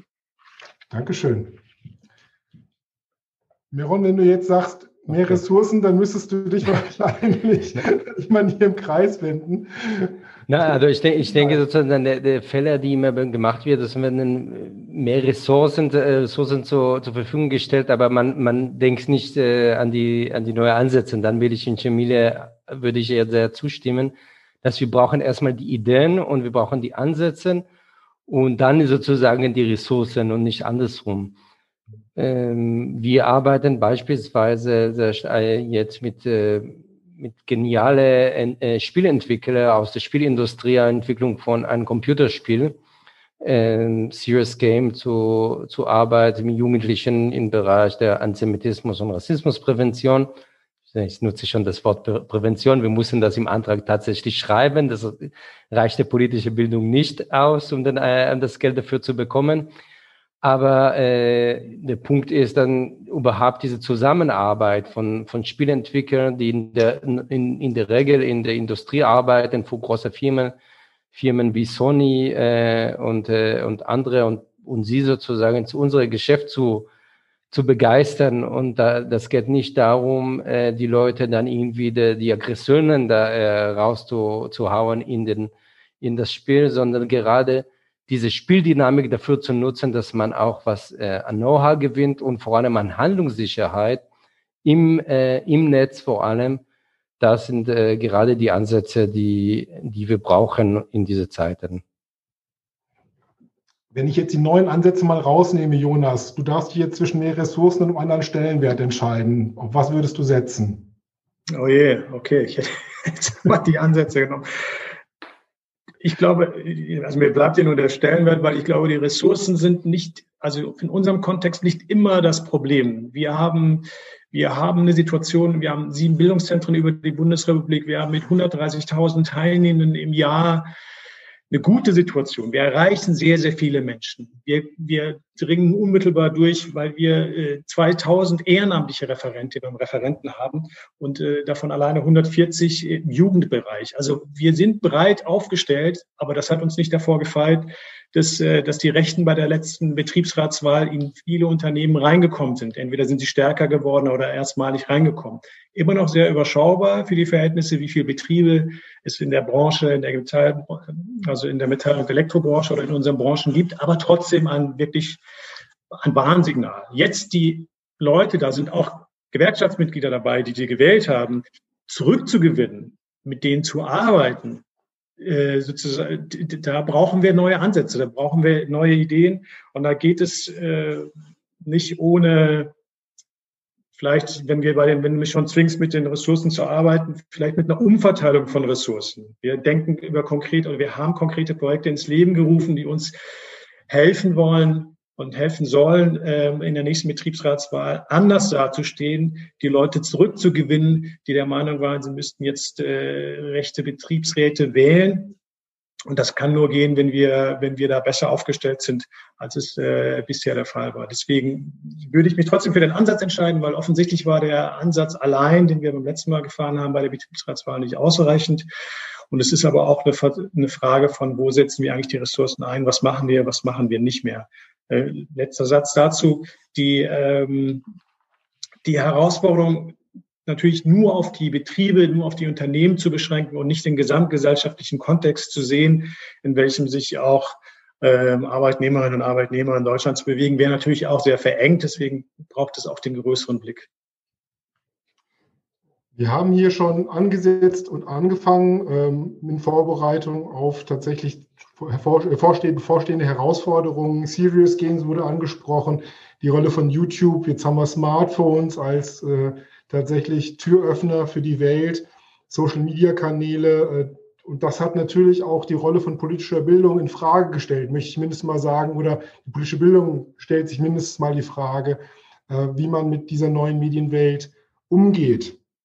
Äh, ich hatte euch gebeten, Blitze oder ähm, Pluszeichen vorzubereiten, weil das ja schon eine Veränderung ist, die durchaus ähm, diskutiert werden muss. Und ihr merkt, wir haben gewechselt zur Frage des digitalen der politischen Bildung. Würdet ihr sagen, ist es eine Veränderung, die ergänzend im Sinne ist von, das ist ein bisschen mehr, was wir aufpacken können, dafür wäre ein Plus, was ihr gleich hochhalten könntet, oder ist es was Disruptives? Verändert das so viele Sachen, dass man sich grundsätzlich nochmal Gedanken machen muss, wie man sich als politischer Bildungsträger, als politischer Bilder, Bilderin aufstellen muss? Was wäre ein Blitz, den ihr hochzeigen würdet?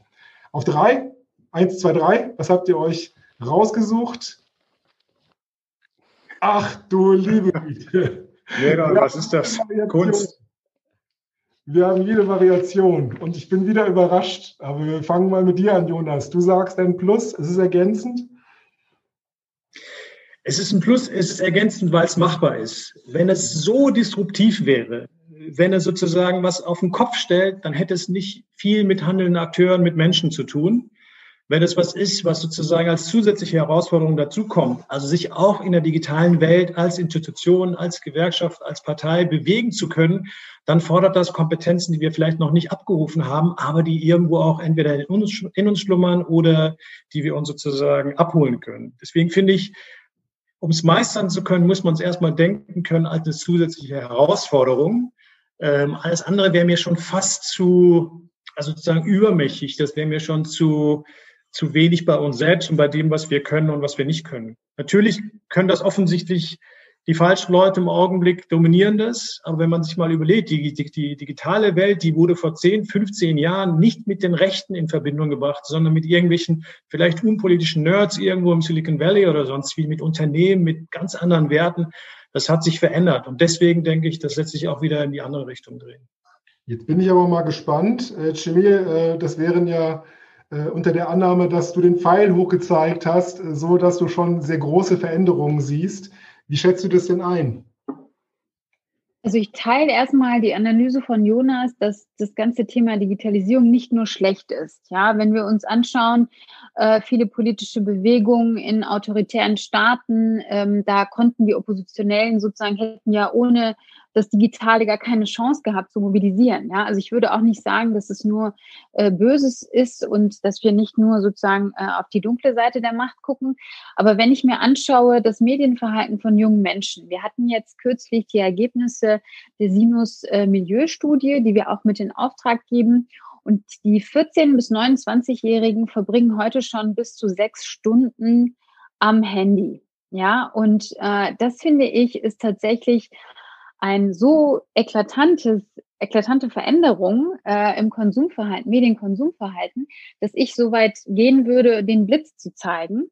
Und ähm, das ist sozusagen auch wieder Chance und Herausforderung. Einerseits ermöglicht uns das ja als politische Bildner eben mit gleichen Methoden sozusagen zu reagieren. Andererseits haben wir natürlich aber die Herausforderung, dass äh, sehr stark emotionalisierte Informationen sehr schnell durchs Internet gejagt werden. Wir haben die Desinformationen und äh, sozusagen die große Herausforderung, äh, darauf zu reagieren.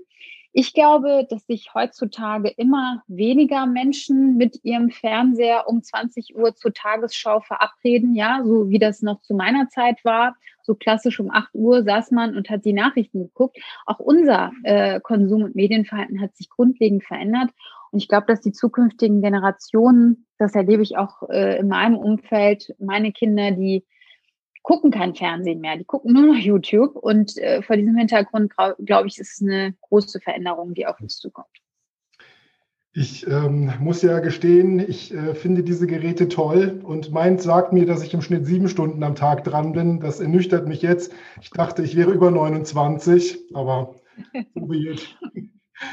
Meron, ähm, du hast beide Sachen nach oben gehalten. Jetzt kannst du quasi zusammenfassen, was du gehört hast oder vielleicht nochmal andere Aspekte hervorheben.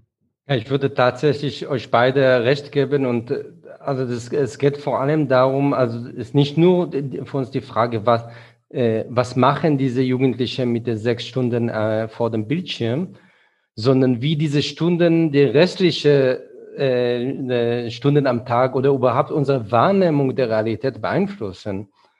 Wir haben das auch bei uns, als wir die, unsere Aus, permanente Ausstellung äh, ausgetauscht haben und neu entwickelt haben, haben wir das auch bei uns äh, mit Jugendgruppen äh, ausprobiert. Was können sie wahrnehmen? Äh, was saugen, was, äh, wie, zum Beispiel Texte. Wie lange können sie die Texte lesen? Und ich meine, diese TikTok-Generation, das hat uns sehr überrascht. Also TikTok sind 15 Sekunden Videos und, und wir haben tatsächlich festgestellt, das ist ungefähr die, die Wahrnehmungszeit, dass sie dann vor, äh, bleiben vor einem bestimmten Bildschirm bis zu, zu den nächsten. Es heißt, und das wäre sozusagen von dem Blitz, dass wir müssen auch die, wir, wir müssen diese, uns an diese Realitäten anpassen. Wenn, wenn ich jetzt einen Dokufilm, der zwei Stunden dauert, äh, äh, zeige in meiner Ausstellung, muss ich davon ausgehen, dass die 15, der erste 15 Sekunden, im besten Fall die erste 30 Sekunden gesehen wird und den Rest mhm. nicht das muss sozusagen eine grundsätzliche äh, konzeptionelle Frage in der, wie wir unsere, wie wir uns aufstellen. Mhm. Zugleich, wir, wir, wir dürfen nicht die, also die, äh, die Errungenschaften und die Erkenntnisse einfach äh, ablassen. Und der, der zweite Erkenntnis, die ich genauso spannend finde, ist, dass gerade weil sie sechs Stunden von der Tablet oder Smartphone verbringen, sind sie total fasziniert, dass plötzlich ein haptische Gerät vor dir steht, so eine Schublade, die, die geöffnet wird. etwas, das sie in die Hand nehmen, etwas, das sie anfassen, das nicht nur sozusagen in der Bildschirm 3D, sondern in der Realität 3D hat. Also gerade, also dann, wir müssen nicht immer der Technologie hinterherlaufen, weil sozusagen manchmal ist der Anreiz darin, dass wir noch die, die, der Vorteil haben, dass wir mit haptischen Sachen, mit ganz altmodischen Sachen noch viel erreichen können und vor allem, dass wir den Vorteil haben, dass der, der, diese reale Menschen, die wir äh, die vorstellen, und das war der allerletzte Erkenntnis aus diesem kleinen Experiment, das wir durchgeführt haben, dass das Stärkste, was wir haben, dass in unseren Peer Guides, also Jugendliche selbst, die in der Ausstellung mit, mit Gleichaltriger zusammenarbeiten die reden zu denen in ihrer Sprache auf Augenhöhe und, und, und was sie sagen, kommt, das kam bei aller Umfragen und äh, Interviews, die wir gemacht haben, das sind gerade die Botschaften, die am Ende äh, geblieben sind und nachhaltigen auch äh, wirken. Also deswegen Plus und äh, Blitz zusammen.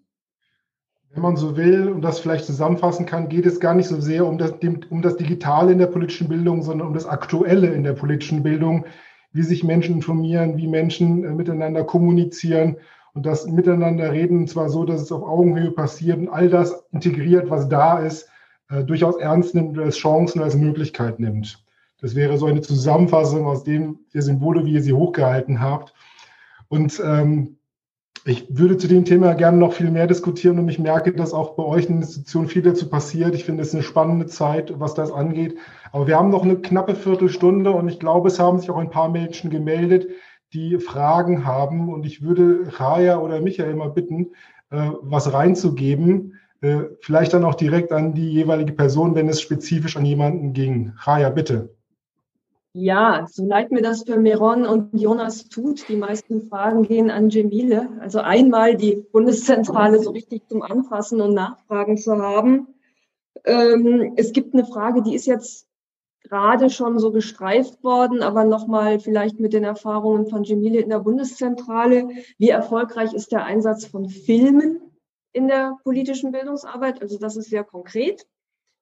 Ähm, dann die Frage, ähm, reichen Bürgersprechstunden, da hast du dich vorhin drauf bezogen, aus, um ein positives Bild von politischer Arbeit zu geben?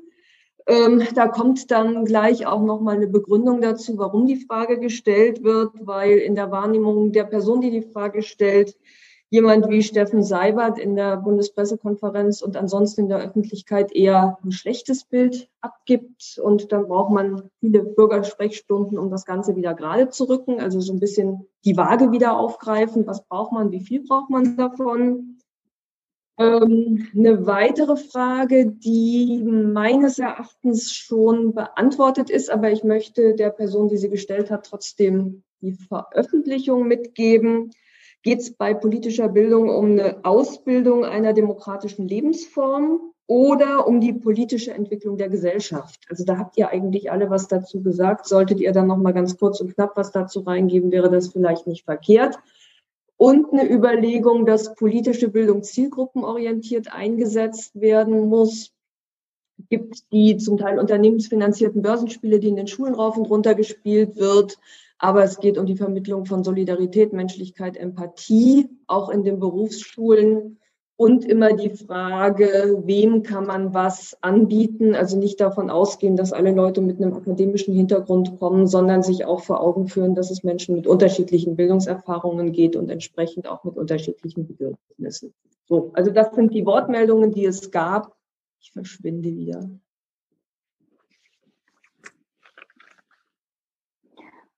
Ja, ich fange äh, sehr gerne an. Ähm, äh, eine kurze Nachfrage. Also Filme in der politischen Bildung, äh, werden damit äh, die längeren Dokumentarfilme gemeint oder sind das tatsächlich die Sachen, die wir jetzt auf YouTube? Also grundsätzlich können wir auf jeden Fall sagen, es kommt natürlich immer ein Stück weit auf die Thematik an.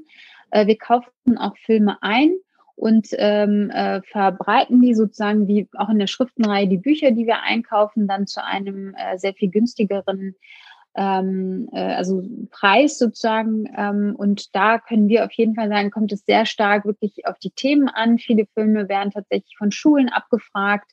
Ähm, gerade das Thema Nationalsozialismus ähm, findet immer wieder sehr hohen Anklang bei uns. Also da ähm, greifen die Lehrerinnen und Lehrer sehr stark auch auf unser Filmportfolio sozusagen. Ähm, was jetzt alles im Digitalen stattfindet, da kann ich sagen, haben wir tatsächlich einen sehr, sehr positiven Rücklauf. Ähm, aber einer meiner Vorredner hatte, ich glaube, Meron, du hattest das gesagt, da geht es tatsächlich aber auch darum, äh, wie wie man die konzipiert. Ja? Also längere Filme jetzt auf YouTube oder längere Interviews mit Influencern, die sonst eigentlich eher, sagen wir mal, kurze Sequenzen äh, machen. Das funktioniert zum Beispiel nicht so gut. Also wir haben zwar hohe Klickzahlen, aber wir können letztendlich nicht sagen, ob diese Filme tatsächlich bis zum Schluss angeschaut werden und welche Erkenntnisse die Menschen daraus zielen und ob wir sie tatsächlich dazu bewegen, letztendlich eine politische Meinung zu entwickeln und bestenfalls zur Wahl zu gehen. Also an diesem Punkt, das, diese Frage können wir nicht abschließend beantworten. Da werden wir uns jetzt äh, mit der Projektgruppe Qualitätsmanagement herannähern. Aber das ist ja die spannende Frage. Also nicht nur sozusagen diese modernen Formate zu entwickeln, sondern bis zuletzt äh, tatsächlich zu analysieren, ob sie auch funktionieren. Also ich kann die Frage nicht abschließend beantworten. Ich kann aber sagen, dass natürlich eine sehr hohe Aufmerksamkeit, äh, dass wir eine sehr hohe Aufmerksamkeit gerade unter den Jüngeren auf uns gezogen haben mit den unterschiedlichsten äh, Formaten, die wir entwickelt haben. Äh, das mit der Bürgerstunde und Steffen Seibert habe ich nicht ganz verstanden. Grundsätzlich ähm, äh, glaube ich, dass die Bürgersprechstunden existenziell sind für die Arbeit der Politikerinnen und Politiker im Wahlkreis. Die Menschen messen einen daran, ähm, ob man da ist für die Menschen. Und äh, ich glaube, dass die Bürgersprechstunden ganz, ganz wesentlichen Beitrag dazu leisten. Es wird sehr stark wahrgenommen. Ich persönlich habe da ähm, sehr äh, gute Erfahrungen mitgemacht ähm, weil sie eben auch dieses Bild der Politiker, die irgendwo da oben sitzen und äh, irgendwas wursteln und kein Mensch weiß, was sie machen und man kann sie nicht ansprechen, das stimmt so einfach nicht. Also gerade in der Zeit, in der ich im Bundestag war, wo auch sehr viele andere junge Abgeordnete äh, da waren, ähm, war das ein ganz, ganz wesentlicher Aspekt unserer Arbeit. Und ich kenne einfach auch in meinem Umfeld unglaublich viele, denen das sehr, sehr wichtig war, für jeden auch ansprechbar äh, zu sein. Und diese Fragen, die dort ähm, ähm, gestellt wurden, wurden auch sehr, sehr ernst genommen von unseren äh, Büros. Vielleicht können die anderen beiden noch auf die zwei anderen Fragen eingehen. Ich konnte das jetzt nicht so gut äh, eben. Ach so, ist politische Bildung, äh, findet dadurch die Ausbildung einer demokratischen Lebensform statt? Also unser Ansatz ist, äh, politische, durch politische Bildung mündige Bürger äh, zu hervorzubringen. Das hört sich ein bisschen in den Staatsrahmen an, aber letztendlich die Menschen dazu zu befähigen, ihre eigenen Interessen zu vertreten und ihnen die Möglichkeiten aufzuzeigen, wie sie auch hier im politischen System, in dem wir leben, welche Türen und Möglichkeiten sie eben haben. Und unsere Hoffnung ist natürlich, dass damit auch der sogenannten Politikverdrossenheit entgegengewirkt äh, werden kann. Und ähm, das ist, glaube ich, auch gerade im Zeitalter von Transformationen etc. ein ganz wichtiger Aspekt, dass das auch sehr aktiv betrieben wird und sozusagen auch vor Ort in den Kommunen, in den Städten auch möglich ist, dass die Menschen große Entwicklungsprozesse auch aktiv äh, mitgestalten können oder zumindest das Gefühl haben, sich informieren zu können und mitgestalten zu können. So viel vielleicht von mir erstmal. Mikro ist nicht an. Jong, der Mikro. Sehr gut. Ich will an der Stelle gerne noch weitere Fässer aufmachen, aber die Zeit spricht ein wenig dagegen. Also wir könnten gerne weitermachen, aber ich weiß nicht, ob uns die Leute dann einfach so verlassen oder wir noch andere Sachen heute Abend vorhaben. Also ich habe auf jeden Fall noch was vor.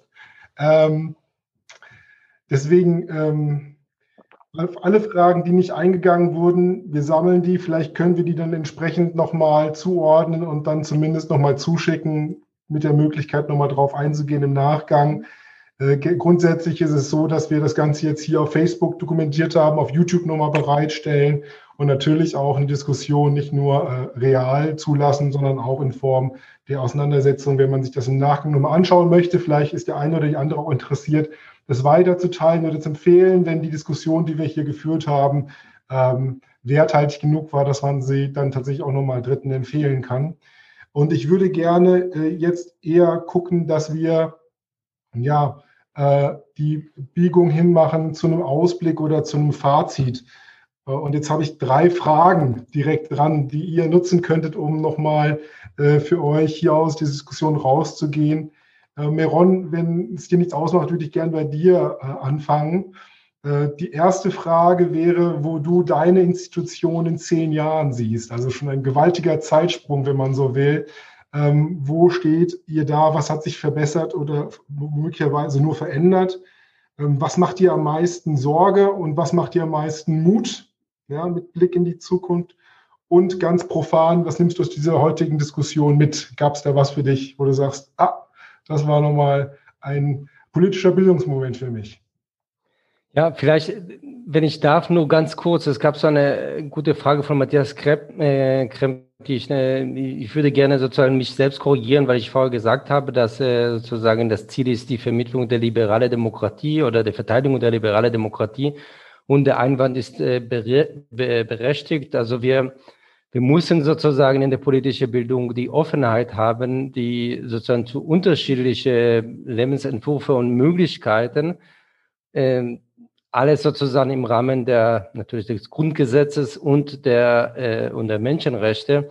Aber so oft wird damit verwechselt dann mit der mit der jetzigen Zustände. Das ist auch die Brücke zu, dazu kommen, weil wir müssen die Offenheit als Pädagogen haben, zu sagen, es ist auch okay, wenn junge Menschen da kommen und eine ganz andere Wünsche und Utopien haben und die, sie dürfen an diese Utopien scheitern, genau wie, die, die, äh, an gleich, äh, wie wir vielleicht an unserer Utopien gescheitert haben. Es wäre aber falsch, die, äh, die Utopien von Anfang an sozusagen zu, zu erden und zu sagen, das ist das richtige liberale Demokratie, äh, die wir, die wir äh, kennen aus sozusagen aus die zweite Hälfte des 20. Jahrhunderts ist der absolute, das letzte, letztendlich Schluss, wie, wie wir unser gemeinsames Leben veranstalten. Ich bin selbst in, in einem Kibbutz aufgewachsen, in einer sozialistischen Gesellschaft. Ich kann sozusagen eine ganz andere zu, äh, Zuordnung des Zusammenlebens. Ich kenne die auch von, aus meiner eigenen Erfahrung. Ich weiß es, wo es funktioniert, wo es weniger funktioniert. Und ich wünsche mir, dass wir auch diese Offenheit auch als Pädagogen haben und das führt mich sozusagen zu deiner Frage zu beantworten. Also wie ich sehe, dass die, äh, dass wir als Bildungsstätte genau dort, dort ansetzen, dass wir, dass die Menschen dann ermutigen, die äh, sich zu trauen. Also wir sind sozusagen der Katalysator, der sozusagen der, ähm, der, der Mutmacher in der Gesellschaft. Jemand, der, der immer auch irritiert, aber nicht immer die Antwort hat die Antworten zu, äh, zu Sachen, sondern gerade junge, aber auch ältere Menschen dafür, dafür befähigen, selbst Entscheidungen zu treffen. Ich komme zurück auf, der, auf meinen Punkt äh, von vorher mit den mündigen Menschen. Wenn wir das ernst nehmen, es geht nicht darum, die Leute dann in die richtige Richtung zu lenken. Da, da steckt sozusagen ein manipulativer Gedanke dahinter, sondern das ist auch der, der Logik unter der Bildung, weil Bildung ist eine, eine Selbstverantwortung. Das ist eine Besonderheit der deutschen Sprache, die ich in Grund, Grundstufe 3 gelernt habe. Man bildet sich selbst äh, und wir sind sozusagen als Bildungsstätte genau der Träger, der die, diese, diese Selbstbildung ermöglicht und auch in bestimmten Punkten auch Grenzen zeigt. Und die Grenzen sind sozusagen sowohl in der, in der reale, aber auch in der virtuelle Leben wir müssen, äh, und das, das nehme ich heute mit und komme ich zu dem dritten Punkt deiner, deiner Frage, wir müssen da, äh, da aufpassen, dass diese, diese Junkfood, der gerade uns äh, in den digitalen Medien haufenweise eingereicht wird, für uns als Erwachsene, die noch in anderer Welt äh, aufgewachsen sind und noch schlimmer bei denjenigen, die keine andere äh, Welt kennen ohne diese, äh, diese digitale Junkfood. Das ist unsere Pflicht, noch mit noch stärker und noch intensiver und mit mit mit alle Kompetenzen, die wir schon haben und die wir noch dazu holen können, um da zu intervenieren und die digitale Welt nicht als Bedrohung, sondern als Chance zu sehen und die äh, unsere unsere Gesellschaft und die Menschen, mit denen wir arbeiten, dafür befähigen, dort aktiv zu sein, aber dort auch positiv und konstruktiv aktiv zu sein. Dankeschön. Miron, ich wechsle und äh, würde das Wort gerne dir überreichen, Cemile. Ähm, ich fasse die Fragen nicht nochmal zusammen, aber vielleicht nur nochmal ganz kurz. Was macht dir Sorge? Was macht dir Mut? Und was nimmst du mit? Ja, Sorge ähm, macht mir tatsächlich, ähm, also wir hatten jetzt vor zwei Tagen wieder einen Anschlag auf den äh, jüdischen äh, Studenten. Wir hatten davor Hanau. Ähm, die Aufarbeitung von Hanau ist quasi in der Pandemie sozusagen untergegangen, aber das, was nach Hanau war und was ich auch von meinen jüdischen Freunden sehr häufig höre, ist die Frage, ob Deutschland noch sicher für ihre Kinder ist. Und diese Frage, das ist tatsächlich etwas, ähm, die mir Sorge bereitet, weil die zeigt uns, auch wenn die demokratischen Kräfte in diesem Land immer noch in einer überwältigenden Mehrheit sind, ähm, machen, macht Rechtsterrorismus was mit unserem Land und macht was mit den äh, Gruppen, die marginalisiert werden bzw. markiert werden. Und das ist tatsächlich etwas, ähm, worüber ich mir persönlich, aber wir uns natürlich als Institution auch äh, sehr, sehr stark und tief mit beschäftigen. Was mir auf der anderen Seite aber Mut macht, ist ähm, tatsächlich äh, diese Studie, über die ich eben äh, gesprochen habe, wo die jüngere Generation in den Blick genommen wird. Und da sehen wir eben, dass eine ähm, ja, sehr werteorientierte junge Generation heranwächst, die sehr politisch ist, sehr kritisch auch mit Klimafragen, aber auch mit sozialen Fragen umgeht, die eben nicht unpolitisch und desinteressiert ist, sondern auch sozial eingestellt ist. Auch mit Blick auf die Pandemie haben wir da eine sehr hohe Solidarität zwischen den Generationen erleben dürfen. Und äh, ich persönlich auch in meinem persönlichen Umfeld, wenn ich mir so die junge Generation angucke, und wir haben auch sehr viele junge Mitarbeiterinnen in der BPB, das macht mir ehrlich gesagt Mut, weil da gibt es eine Basis, auf der wir aufbauen können. Das sind junge Menschen, ähm, die sozusagen auch in einer ja, globalisierten Welt zurechtkommen und auch ähm, äh, das Herz sozusagen am richtigen Fleck haben und ihre Werte auch verteidigen. Ja? Und vor diesem Hintergrund, glaube ich, unterm Strich ähm, äh, stehen wir gut da und können positiv in die Zukunft äh, blicken. Ja, ich, mir bleibt eigentlich nur Dank zu sagen für diese sehr interessante Diskussion. Ich habe sehr interessante Einblicke auch in eure Arbeit bekommen, äh, was für mich jetzt auch als neue BPBlerin äh, sehr, sehr wichtig ist. Und das zeigt mir eben, äh, dass es sehr viele wichtige Institutionen gibt, die an der richtigen Stelle arbeiten und das ist das, was ich nochmal auch mitnehme für mich heute. Vielen Dank. Jonas, dir bleibt das Schlusswort, das Inhaltliche und ein Ausblick äh, auf unsere Arbeit und deine Wünsche und Sorgen mitzuteilen. Ähm, also Sorgen, das, was, was, was jetzt äh, Jamil und auch Milon gesagt haben, dass äh, dass viele Alltagssituationen, die wir von in der Shisha-Bar sitzen, an der, zur Synagoge gehen, von der Schule nach Hause kommen, von der Polizei ähm, nach dem Ausweis und sowas gefragt werden, dass solche Situationen gar nicht mehr, also viel oft nicht ähm, alltägliche Situationen bleiben, sondern wirklich auch bis zum Tod enden können. Das sind schon Situationen, in denen äh, ich sozusagen auch jedes Mal immer wieder erschrecke. Gleichzeitig nehmen wir schon, glaube ich, auch wahr, dass es oft ähm, dass, dass, dass wir schon auch viel mehr widerständige Praxen erleben. Ne? Da gibt's von selbstorganisierten Flüchtlingen, von äh, den jungen Menschen, von denen vorhin die Rede war bei Fridays for Future, bis hin zu einer, ähm, einer Wiedererstarken von ökologischen Ideen, die zum Teil schon als unmodern und sowas äh, verschrien waren, auch ein, ein positives äh, Moment, was man auch an allen Ecken und Enden spürt. Also ich finde, das ist das, das, da würde ich nicht sagen, dass das hält sich die Waage, sondern da ist auch viel im Fluss, viel auch in Bewegung, was wir auch anerkennend wahrnehmen müssen und auch sehen müssen. Ne? Wir, wir erkennen, dass das Schlimme, das Schreckliche, wo wir mit politischer Bildung gegen angehen wollen, mit besserer Vernetzung, mit Austausch, mit Demonstrationen eigenen und so weiter. Und gleichzeitig würde ich aber auch sagen, wir dürfen unsere Errungenschaften, das, was wir tagtäglich gemeinsam schaffen, auch in dieser Gesellschaft, was andere auch schaffen, nicht aus dem Blick verlieren. Also da bin ich eher sowieso grundsätzlich positiver, sonst könnte ich wahrscheinlich, also positiv eingestellt, sonst könnte ich den Job gar nicht machen, in der Gewerkschaft zu arbeiten. Das geht sicher für die anderen beiden auch. Ähm, und perspektivisch denke ich, also für die Organisation selbst, die Metall wird wahrscheinlich in auch nochmal in 130 Jahren genauso existieren und hoffentlich nach wie vor so gute Arbeit machen wie jetzt. Mein Wunsch ist eher das, was wir jetzt heute Abend erlebt haben, ähm, dieses stärker Austausch, diesen stärkeren Einblick in andere Arbeitskontexte, dieses stärker nochmal verstehen, warum das anderswo anders äh, funktioniert, obwohl die Zielrichtung in einer fairen, demokratischen, in einer guten Gesellschaft zu leben, die, die gleiche ist, dass man, dass wir davon sozusagen noch viel mehr Momente mitnehmen können. Und ich bin da ganz äh, hoffnungsfroh und glaube, dass die Diskussion selbst uns auch noch mal einen kleinen Schritt auch in die richtige Richtung bewegt hat.